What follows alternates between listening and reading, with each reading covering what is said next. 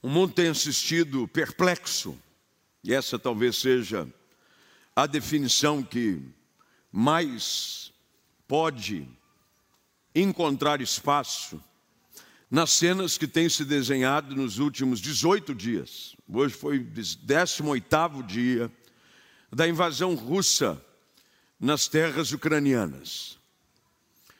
As imagens antes, que eram algo raro de batalhas, de campos de guerra, hoje são quase que online. Não sei quantos viram, é, inclusive um rapaz que estava pedindo recursos, doações ou como fazer chegar mantimentos aos ucranianos, enquanto ele filmava numa transmissão ao vivo, uma bomba cai ao prédio do lado em que ele estava. Filmou-se também enquanto uma família atravessava a rua de uma cidade um míssil cai e mata os três, a mãe e os dois filhos. As batalhas são terríveis.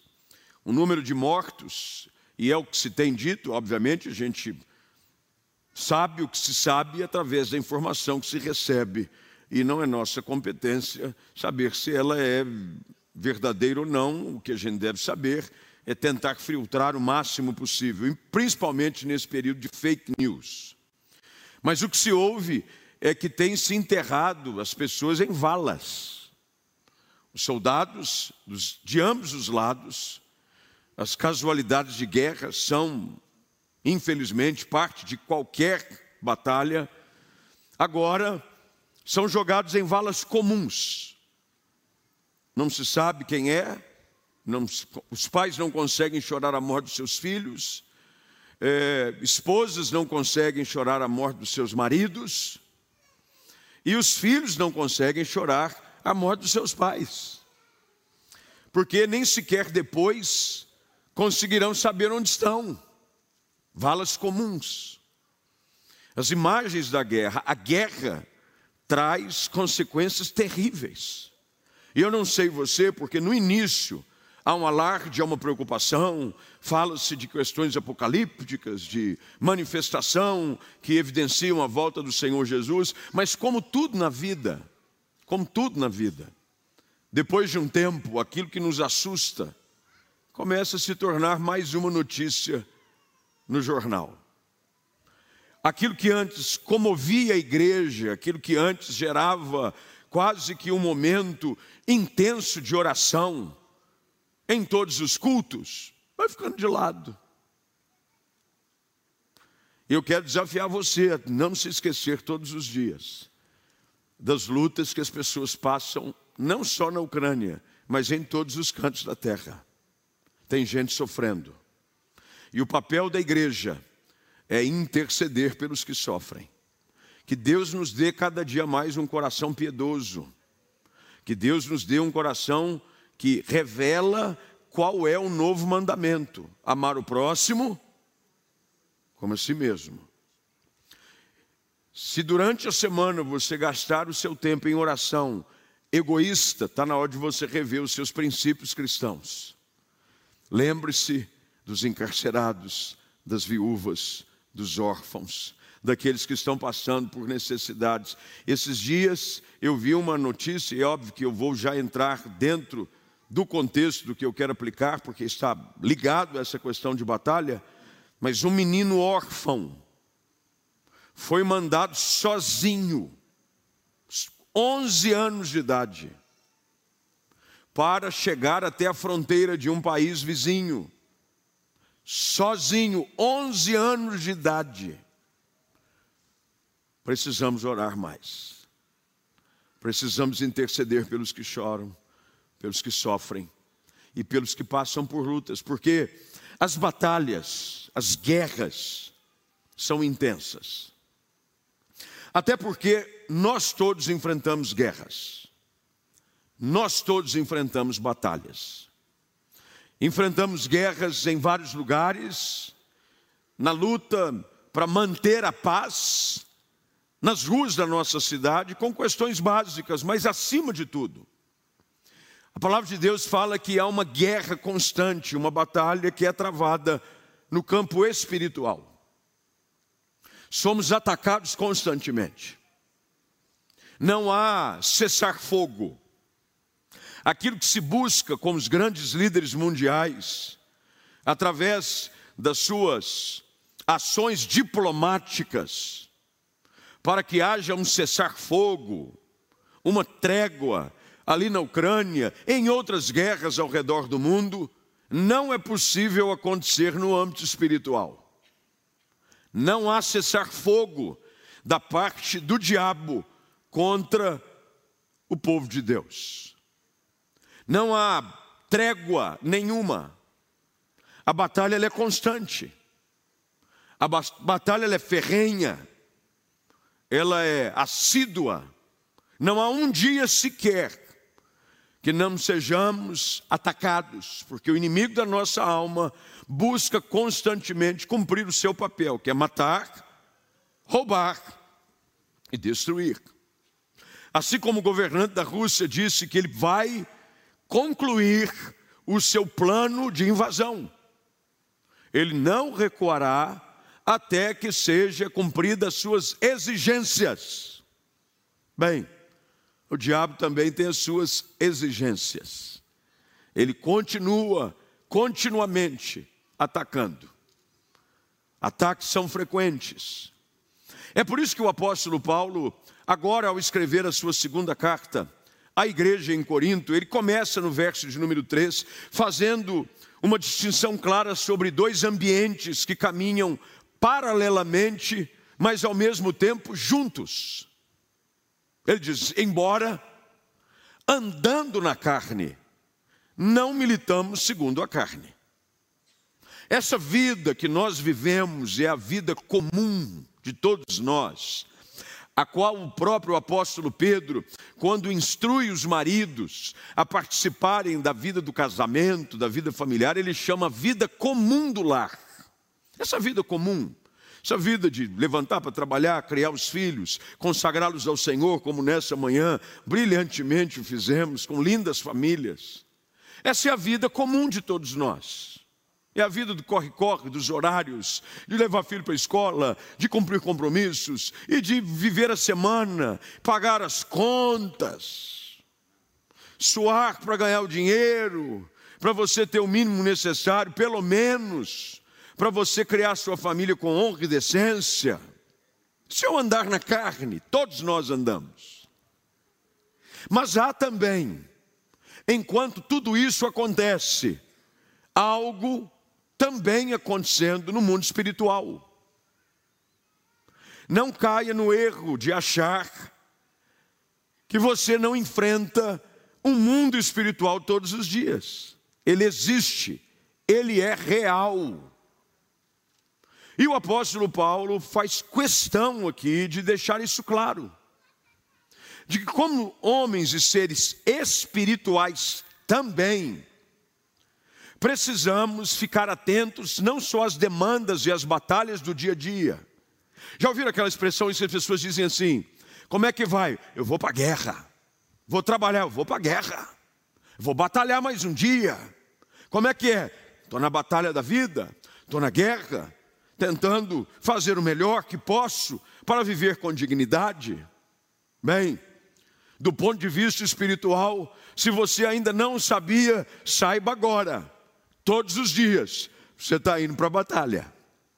Todos os dias você está indo para a guerra.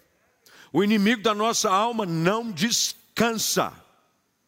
Ele tenta de todas as formas, com todos os meios, com todas as suas forças, com todas as suas armas, usando de todas as suas estratégias e planos sagazes para causar destruição.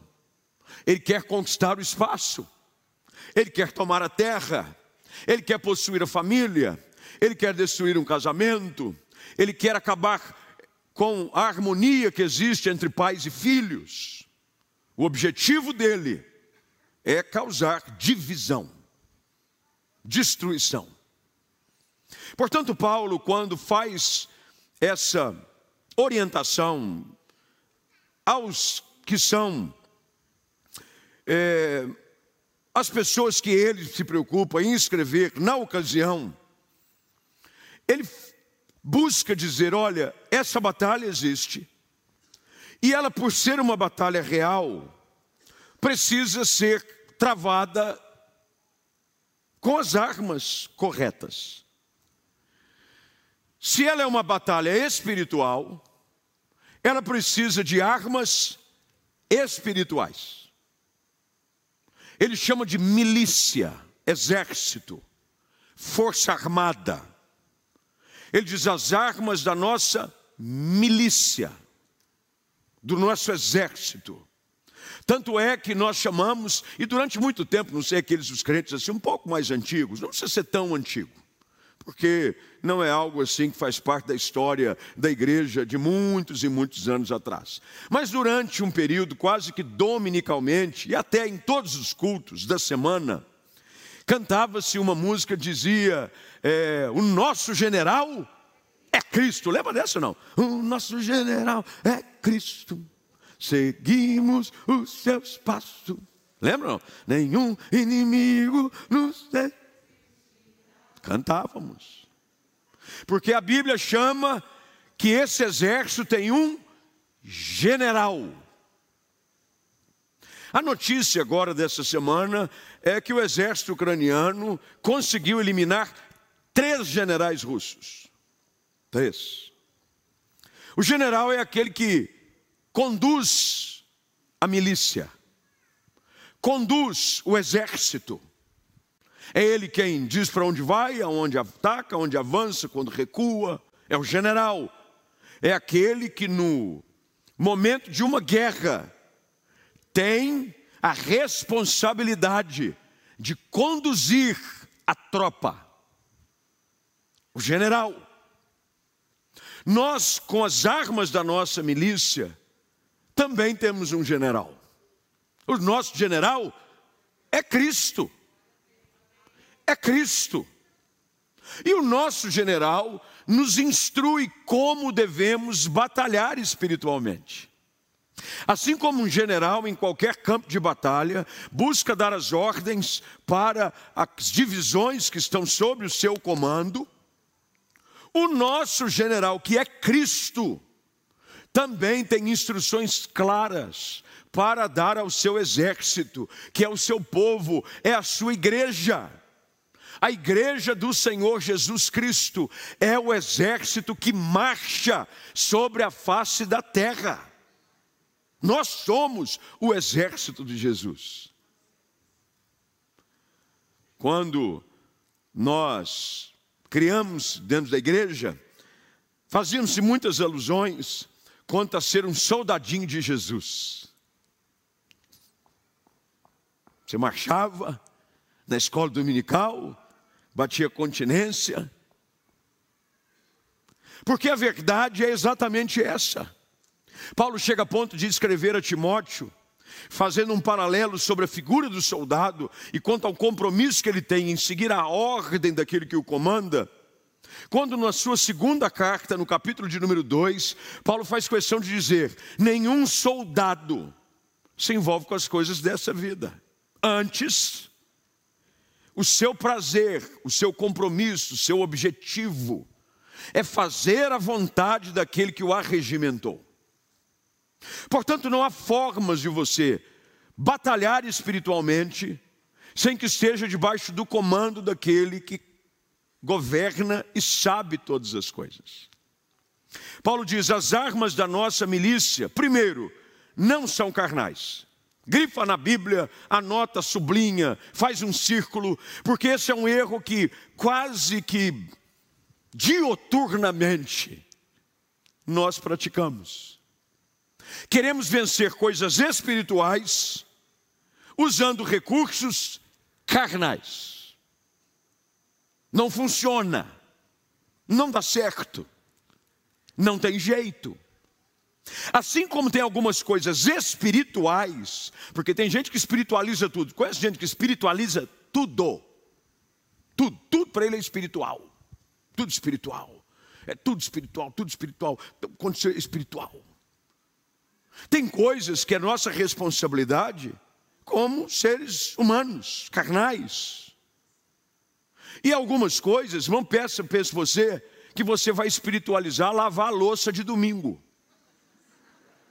Oh Deus, esta louça, meu Pai, nesta batalha da pia, eu creio, o Senhor entrará com provisão. E o anjo está dizendo: a provisão já veio. Tem uma bucha e um detergente. Está na hora de lavar os pratos e arear a panela, porque grande será a tua vitória. A arma é aqui, ó. Ou se você tem um recursinho a mais, você bota na lava-louça. Mas você vai ter o trabalho de botar na lavadora de louça.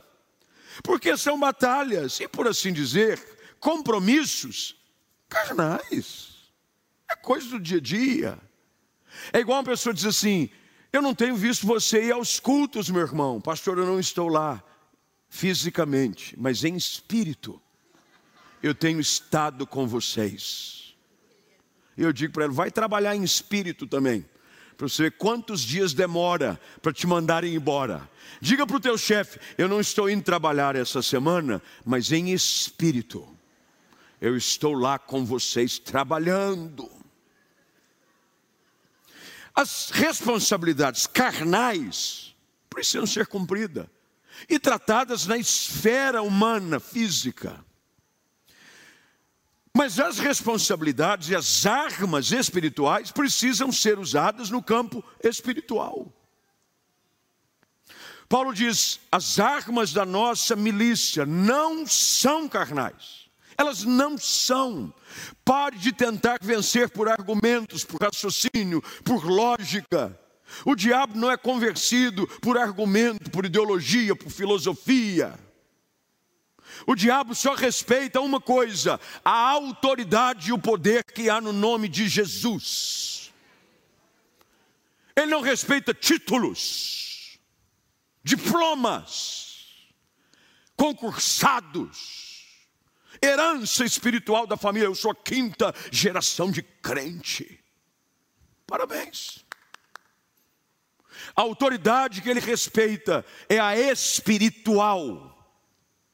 Há um caso que ele é hilário, por assim dizer, se não fosse triste ao mesmo tempo.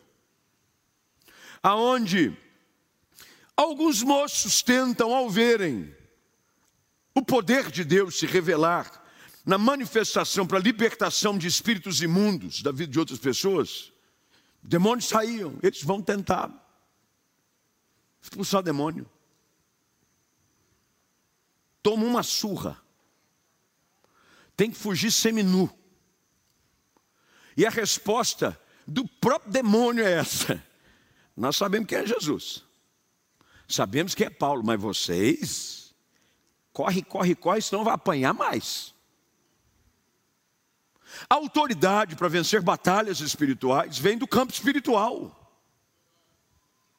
Você não pode se basear no fato de vir de domingo, só estou em todo domingo, não falta um estou guardado. Bem, primeiro que é sua responsabilidade vir à igreja. Você não faz, desculpa, a sinceridade. Você não cumpre mais do que a sua obrigação, não para conosco, mas para com a tua fé cristã. Porque a Bíblia diz que nós não podemos deixar de nos reunir. Mas não é isso que vai te garantir. É saber como algumas igrejas, durante muito tempo, e eu não sei se ainda fazem aqui, não há nenhuma crítica, é apenas um exemplo, de que se você tivesse com a sua carteirinha de membro em dia, em dia, você vinha, tomou ceia, carimba. A sua assiduidade te garantia um, um certo status de membro ativo. Meu irmão, você mostrar essa carteirinha no mundo espiritual, muda nada. Paulo está dizendo: as armas da nossa milícia não são não são carnais.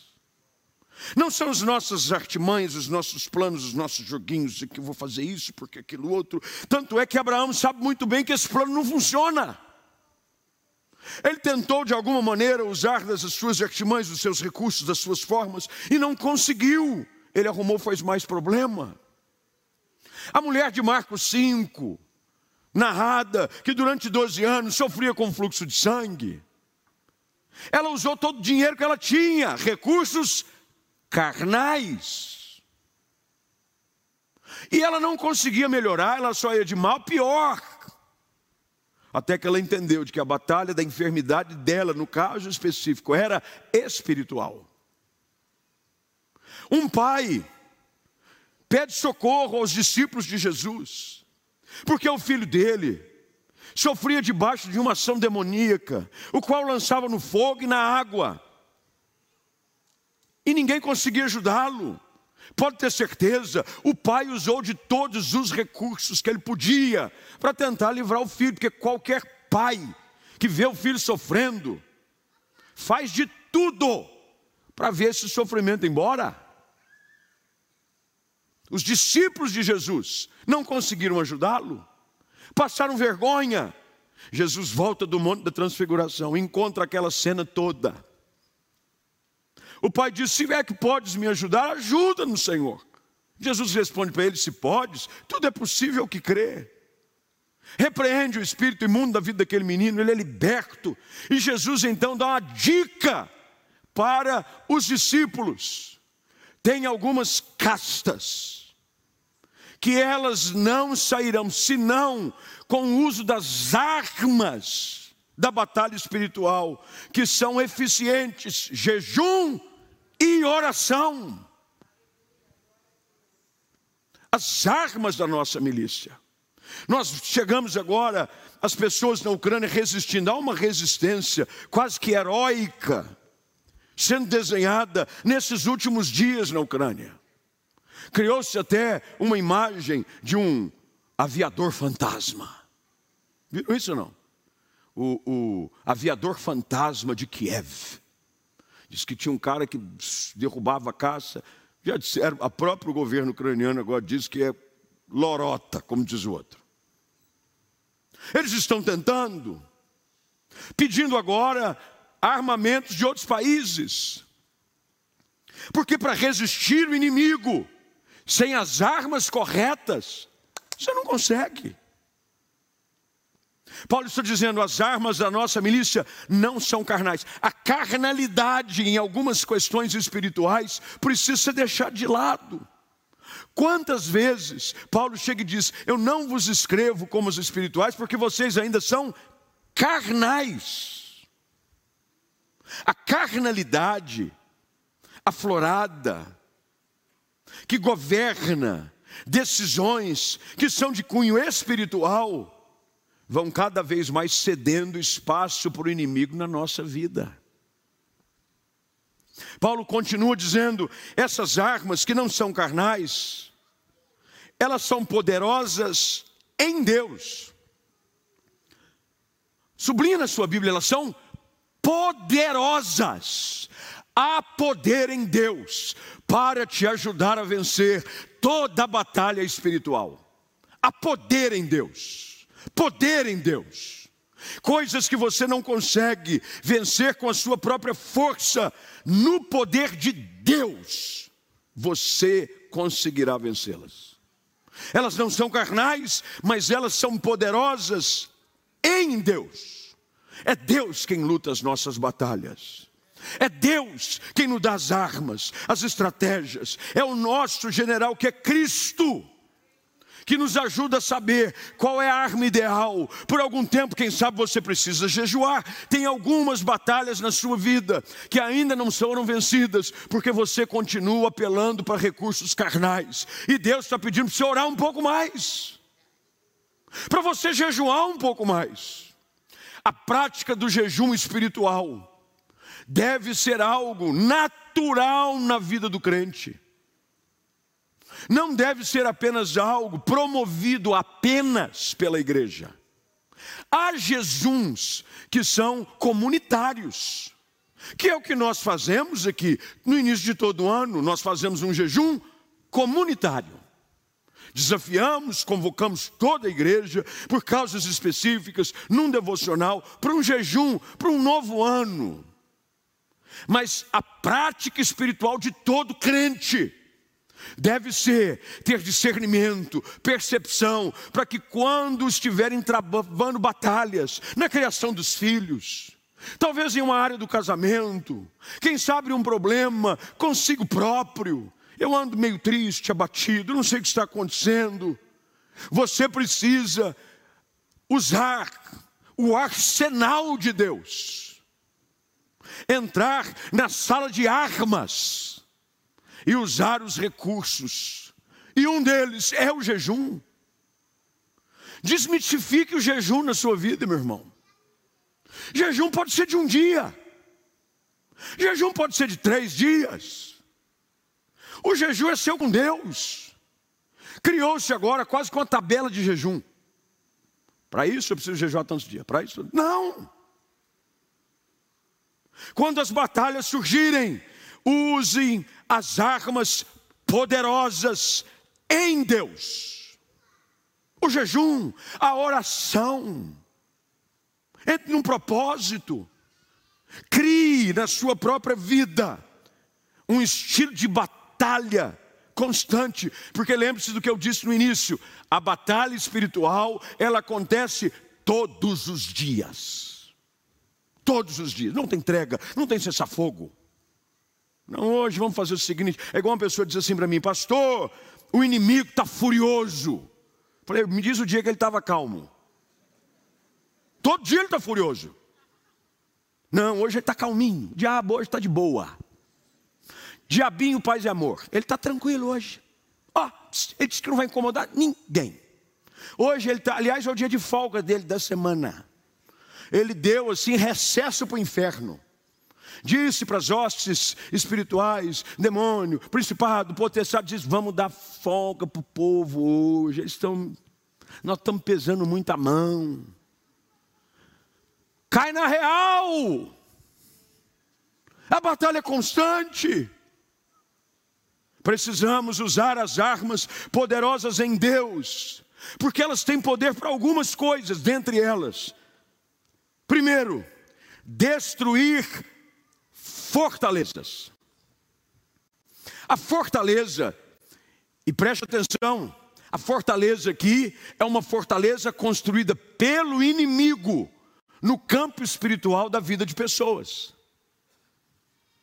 Fortalezas, eu busquei aqui uma definição bastante apropriada, pelo menos dentro do dicionário, para te ajudar a entender o que é uma fortaleza. A fortaleza é uma defesa edificada para proteger uma ideologia, um pensamento,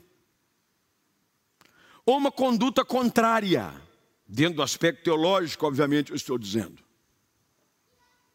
Edificar uma fortaleza é como plantar uma árvore. Não se edifica uma fortaleza da noite para o dia. É tijolinho após tijolinho.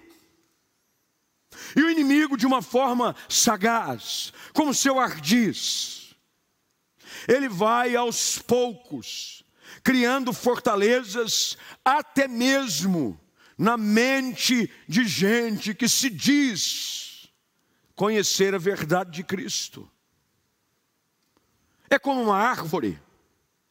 Você não pega a semente de uma árvore, lança ao solo, rega ela hoje à noite e amanhã, surpresa!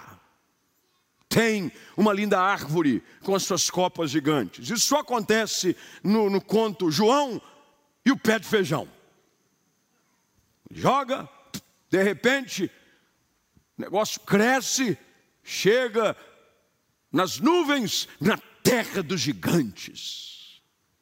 Isso é conto. A lei natural é de que todo processo é um processo que vai aos poucos. E por não sabermos batalhar com as armas corretas, nós vamos cada vez mais permitindo com que o diabo construa fortalezas na nossa vida e, acima de tudo, na nossa mente. O campo de batalha mais intenso na vida espiritual é a nossa.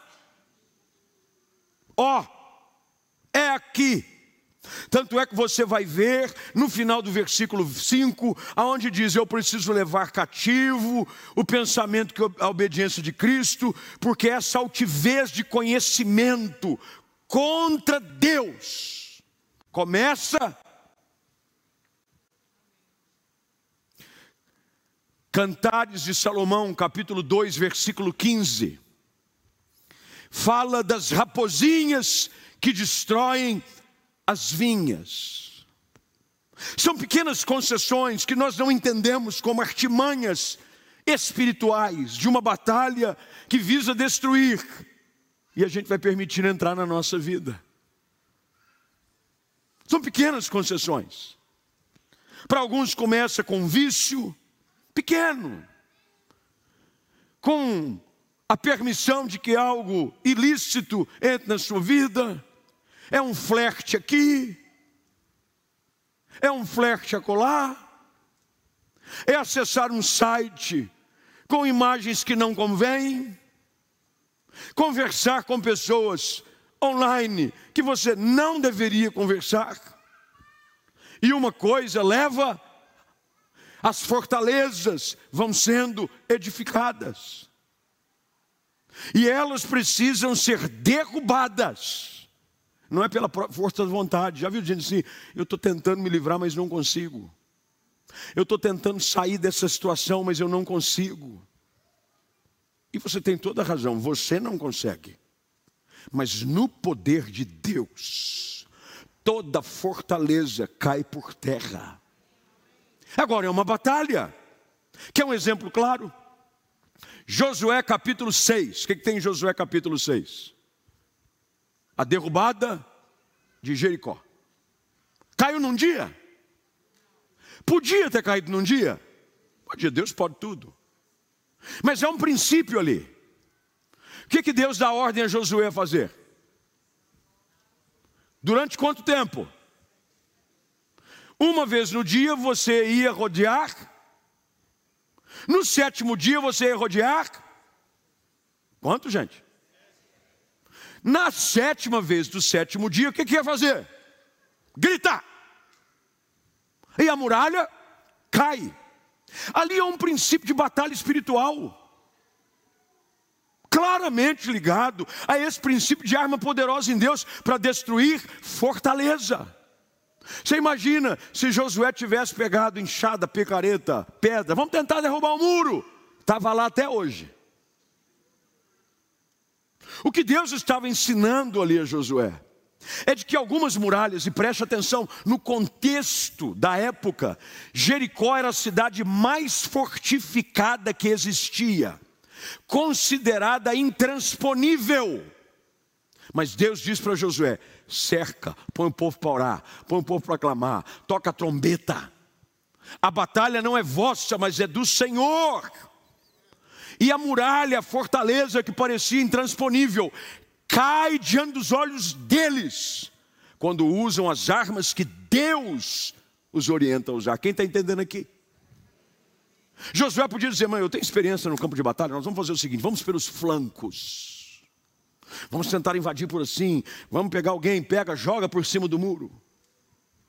Deus disse, não é assim. Quer outro exemplo? Josafá. Segundo o livro das crônicas. Veio uma multidão contra Josafá. A batalha era impossível de ser vencida com seus recursos. Não tinha recurso. O exército era maior. Eles estavam cercados. O que é que Josafá faz? Senhor, nós não sabemos o que fazer.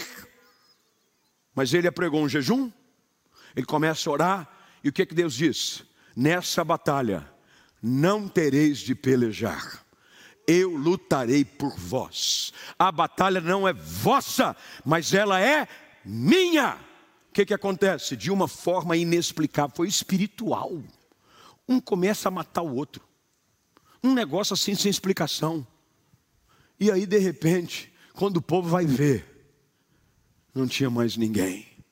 Quando você aprende a usar as armas poderosas de Deus, os, as fortalezas da sua vida, Tem gente ainda presa em laços, sem viver a plenitude daquilo que Deus tem para eles, porque vivem presos ainda nas fortalezas. Paulo, quando escreve aos Romanos, no capítulo de número 12, ele faz um apelo de que eles precisariam transformar a maneira de pensar, a renovação da mente. Meus irmãos, se há algo que nós precisamos ter é a mente de Cristo. Tem muita gente ainda que na sua mente há terrenos ocupados por fortalezas do inimigo. Coisas que você foi deixando acontecer. Ao invés de estar semeia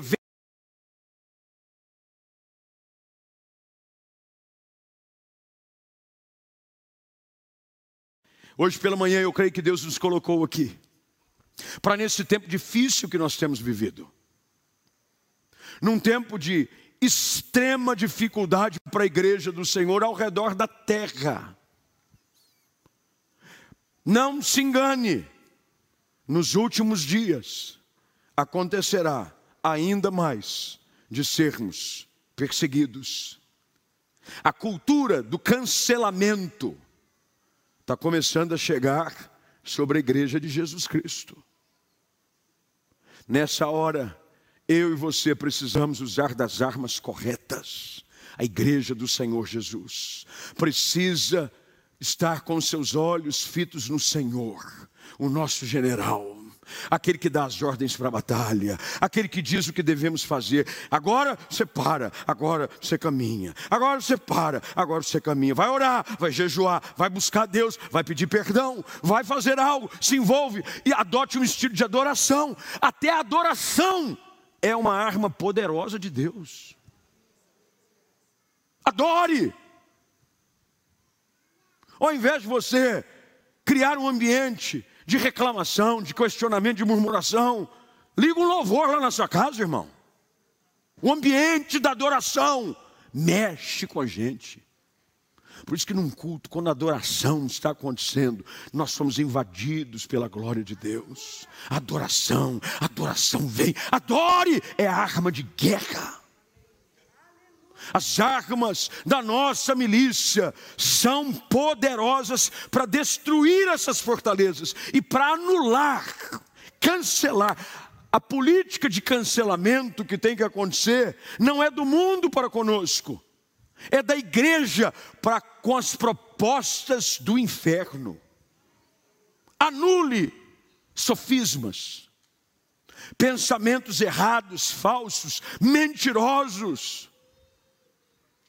Que nessa manhã Deus nos ajude a ser uma igreja que sabe guerrear com as armas da nossa milícia.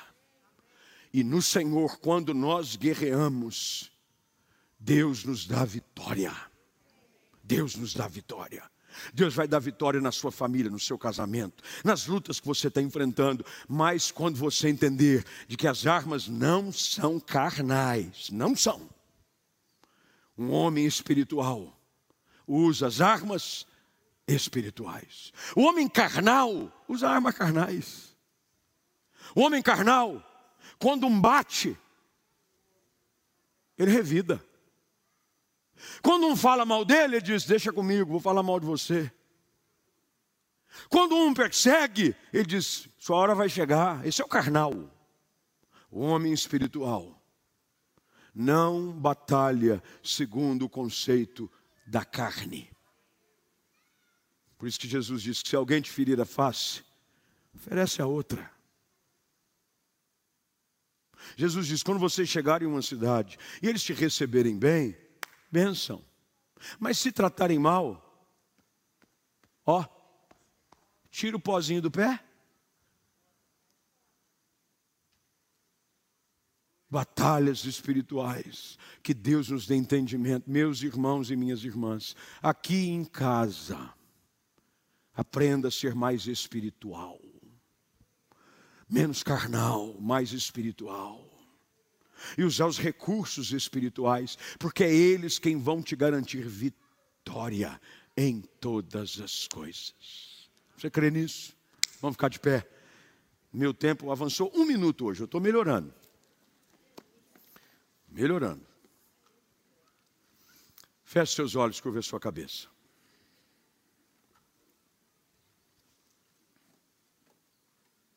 Quero orar com você.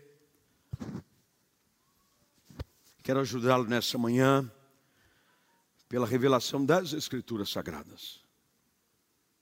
A quem sabe ter o seu entendimento esclarecido, os seus olhos abertos. Lembre-se daquele episódio onde o profeta estava cercado, porque o exército do rei havia decidido perseguir o profeta. Ele estava ladeado do seu moço.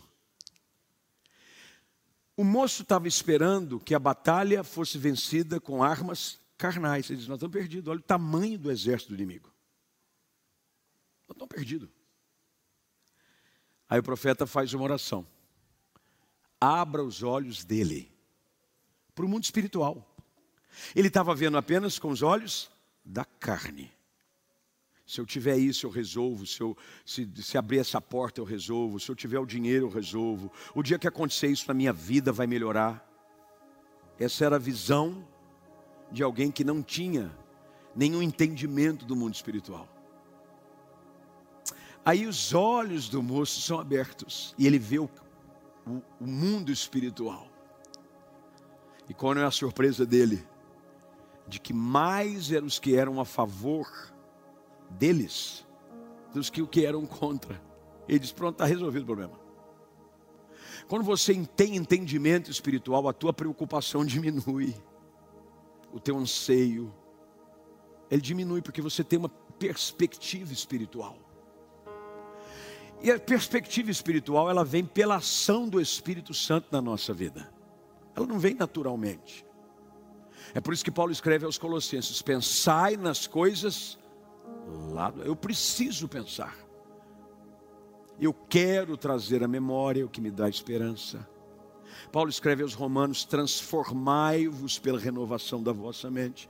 Eu preciso entender. Senhor, abre os meus olhos. A batalha não é minha, ela é tua. E eu sei que no Senhor as tuas armas são poderosas. E não há nenhum levante das trevas que prevaleça contra os eleitos de Deus. Não há. Mas você precisa usar as armas. Quem sabe Deus está te levantando hoje a entender de que você precisa fazer um jejum específico pela sua família.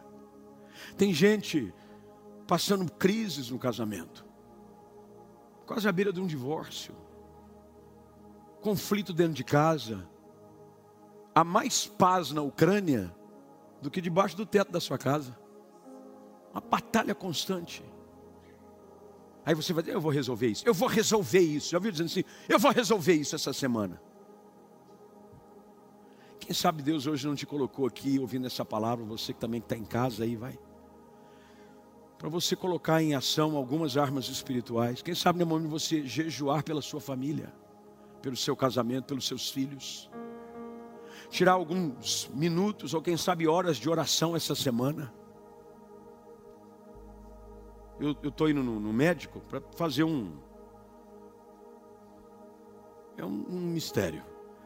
Eu estou tentando melhorar minha condição de vida. Estou virando o velocímetro, cinquentão. Falei, não, eu quero envelhecer bem. Aí fui essa semana,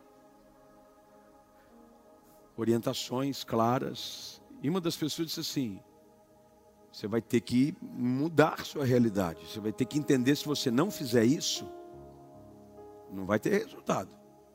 Não adianta, você vai ter que entender de que assim como é importante para a sua vida algumas coisas essenciais, se você deseja ter uma qualidade de vida melhor, isso é essencial. E, e, a ficha precisa cair. E às vezes espiritualmente a ficha não cai. Porque você fica tentando dar o seu jeito. Vá orar. Tira alguns minutos para orar todos os dias. Dobra o seu joelho. Crie um ambiente de oração na sua casa. Pastor, eu, eu não consigo. É hora quando você estiver dentro do ônibus, não trabalhar. Ao invés de você ir dormindo no ônibus, vá orando. Aí eu vou tirar algumas refeições durante um dia. É, é seu jejum com Deus, não é comunitário. Quando nós fazemos um jejum comunitário, estabelece-se algumas regras, mas o nosso tempo é, é nosso. Use dos recursos que Deus te concede. É como se Deus abrisse uma sala de armas para você, dizendo: aqui tem umas armas mais poderosas para vencer os seus inimigos. E você está tentando lutar de canivete. Ó, sabe aquele canivete suíço? Sai faquinha, saca-rolha, lixa. Serve para tudo, mas não serve para nada. Serve para tudo, não serve para nada. A faca desse tamanhozinho, a lixa quase nada, a tesourinha, se você forçar, quebra. É assim ou não é? E Deus abre um arsenal espiritual, dizendo: tudo que eu tenho em Cristo Jesus está à sua disposição. Aí Deus abre uma sala de guerra, mas que ela só pode ser acessada pela oração, pelo jejum, por uma atitude de busca na palavra. E quando você fizer isso, pode ter certeza, as fortalezas vão cair. O inimigo vai bater em retirada e você vai ver a vitória do Senhor acontecer sobre a sua vida, sobre a casa e sobre todos os seus. Vamos orar, Pai, nesta manhã te damos graças pela orientação que recebemos da tua palavra Obrigado, Senhor, porque o Senhor não nos deixa caminhando às cegas. O Senhor é o bom pastor que nos guia. O Senhor é aquele que conduz o rebanho. Assim, da figura que o Senhor, como é um bom pastor, tu também é apresentado como nosso comandante em chefe. Tu és o nosso general. Ajuda.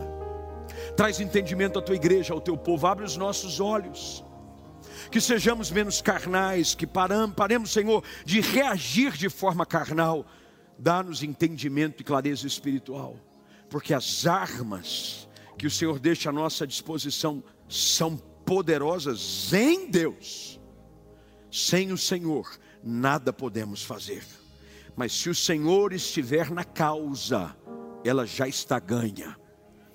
Ajuda a tua igreja, famílias, casais, nesse tempo difícil faça-nos entender de que nós nunca perdemos uma batalha sequer, quando o Senhor está à nossa frente. Abençoa o teu povo, abençoa a tua igreja, em nome de Jesus. Amém.